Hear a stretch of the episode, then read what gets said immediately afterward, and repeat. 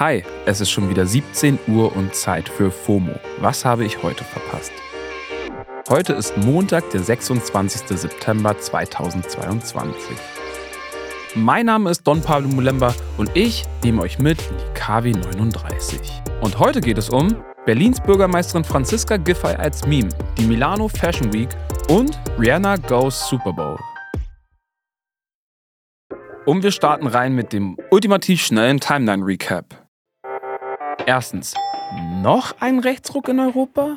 Die rechtsextreme Partei Fratelli d'Italia hat die Parlamentswahlen in Italien gewonnen. Die Parteichefin Giorgia Meloni sagt selbst, dass sie ein, ich zitiere, entspanntes Verhältnis zum Faschismus habe. Uff, ja, das muss man erstmal irgendwie verdauen. CNN berichtet von der rechtesten Regierungschefin seit Benito Mussolini. Für mehr Hintergrundinfos packe ich euch zwei Links in die Shownotes. Zweitens. Seit dem Wochenende geistert ein Foto durch unsere Timelines, wie Berlins Bürgermeisterin Franziska Giffey wenig motiviert eine Knarre in die Höhe hält. Ja, und das ist natürlich die perfekte Meme-Vorlage. Das Foto ist ein Screenshot aus der Live-Übertragung vom Berlin-Marathon, bei dem Elliot Kipchoge, by the way, einfach mal mit Ansage seinen eigenen Weltrekord unterboten hat. Congrats. Hashtag GOAT. Drittens. Na, ihr kleinen Shoppingmäuse? Wir alle haben im letzten Jahr noch einmal mehr Pakete bestellt als im Jahr davor. Im Schnitt nämlich 54 Pakete pro Person. Das sind fünf mehr als 2020. Das hat eine Analyse vom internationalen Postdienstleister Pitney Bowes ergeben. Safe sind die Influencer schuld daran. Die kriegen auch die ganzen Pakete. Viertens. Internet-Shutdown im Iran. Das war ja schon letzte Woche hier bei FOMO Thema. Die iranische Regierung hat wegen der Freiheitsproteste das Internet stark eingeschränkt. Es gibt aber eine simple Möglichkeit, mit der wir alle die Proteste im Iran unterstützen können und die nennt sich Snowflake. Das ist ein Tool, das ihr in eurem Browser installieren könnt und den Menschen im Iran so unzensierten Zugang ins Internet ermöglicht. Wir verlinken euch Snowflake in den Show Notes. Das war der ultimativ schnelle Timeline Recap. Es ist Fashion Month und das wieder so richtig. Also das erste Mal seit Corona. Mit allem drum und dran. Letzte Woche ist dann eine der wichtigsten Fashion Weeks gestartet, die in Mailand. Und es waren geführt alle da. Die Kardashians, Leonardo DiCaprio, wegen seiner neuen Freundin Gigi Hadid wahrscheinlich, Paris Hilton und, und, und. Meine Feeds waren echt voll mit Fotos, Videos und Gossip aus Milano. Damit ihr mitreden könnt, habe ich mir Support von Maria Hunstig geholt. Sie arbeitet als Features Director bei Vogue Germany. Maria, alle Timelines sind voll mit dem Foto von Kim Kardashian und dem Designer-Duo Deutsche und Gabbana. Und Kims Instagram-Feed ist voller Milano und Deutsche und Gabbana-Content. Ihr wurde eine ganze Kollektion gewidmet. Wie passt das für dich zusammen? Die Verbindung der Familie Kardashian-Jenner zu Dolce und Gabbana ist relativ eng. Einerseits ist Chris Jenner schon lange mit Domenico Dolce und Stefano Gabbana befreundet. Dann hat im Mai Courtney Kardashian Travis Barker auf einem Anwesen der beiden italienischen Designer in Portofino geheiratet und die beiden haben natürlich auch gleich die ganze Sippe ausgestattet. Jetzt hat also Kim Kardashian die früher Sommershow 2023 von Dolce Gabbana kuratiert, also ihre liebsten Archivlooks aus den Jahren 87 bis 2007 herausgesucht, die dann von den Designern angepasst und neu aufgelegt wurden.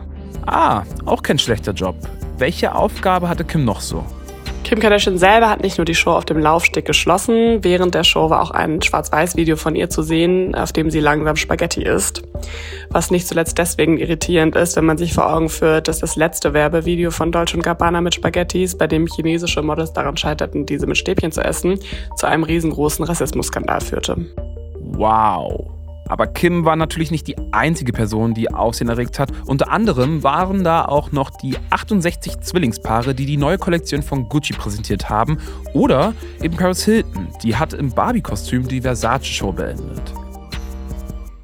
Maria, jetzt verrat uns doch aber mal, was war dein ganz persönliches Highlight? Zu meinen Highlights gehörte auf jeden Fall die Inszenierung der Show von Diesel, mit der die Mailänder Fashion Week startete. Die Show war die zweite der italienischen Marke unter der kreativen Leitung des belgischen Designers Glenn Martens. Und entgegen der üblichen Exklusivität wurden bei der Diesel-Show insgesamt 4.800 Zuschauer reingelassen. 3.000 Tickets waren im Vorfeld öffentlich verfügbar und online innerhalb kürzester Zeit vergriffen. Außerdem wurden 1.600 ModestudentInnen aus Mailand mit kostenlosen Tickets versorgt. Ich finde, das ist ein tolles Zeichen Richtung Teilhabe und lokalem Engagement, von dem sich einige Modebrands sicher noch etwas abschneiden können. Stimmt, finde ich auch. Danke, Maria. Bleiben wir bei ganz großen Namen und kommen wir zu der News, die das Internet wirklich komplett zum Ausrasten gebracht hat. Nach über vier Monaten hat Rihanna mal wieder ein Foto auf Instagram gepostet. Darauf zu sehen, ihre Hand, in der sie einen Football hält.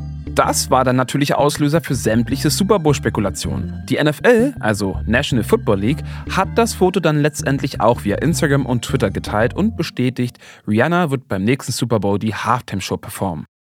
Der Super Bowl ist ja eines der größten Sportevents überhaupt und die Halftime-Show sowas wie ein Oscar in der Filmwelt. Nächstes Jahr im Februar findet der übrigens schon zum 57. Mal statt. Letztes Jahr haben ja Dr. Dre, Snoop Dogg, Eminem, 50 Cent und Kendrick Lamar performt. Aber zurück zu Rihanna. Fans auf der ganzen Welt vermuten jetzt natürlich, dass Rihanna den Super Bowl-Auftritt dafür nutzen könnte, ein neues Album anzukündigen. Das letzte Album ist nämlich schon sechs Jahre her und wir warten halt alle. Andere Fans glauben nicht ans Album-Announcement, sondern eher daran, dass Riri den Auftritt dafür nutzen wird, eine neue Fendi Sports Collection zu droppen. Also, die NFL hat ihre Insta-Bio schon mal von National Football League zu National Fenty League abgeändert. Gag oder doch Fenty-Werbung? Da bleibt uns nur eins übrig, abwarten.